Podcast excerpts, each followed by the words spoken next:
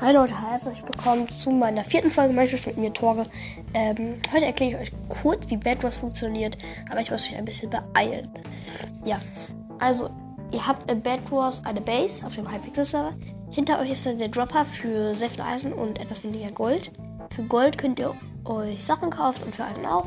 Ähm, ja, dann könnt ihr euer Bett einbauen mit Brettern, Eingestein und sowas. Ähm, ja, da gibt es in der Mitte einen großen Dropper, eine große Insel. Da findet ihr Smaragde. Mit denen kann man sich noch bessere Sachen kaufen. Und dann gibt es an der Seite von dir einen Smaragd-Dropper. Also kommt darauf an, mit wie viel du spielst.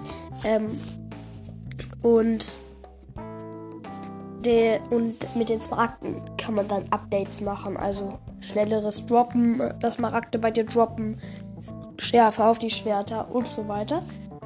Ähm, ja, so funktioniert Bad Wars eigentlich. Äh, man versucht, die Betten von anderen zu zerstören und seins zu behalten. Ja. Das war nur eine kurze Erklärung und ja.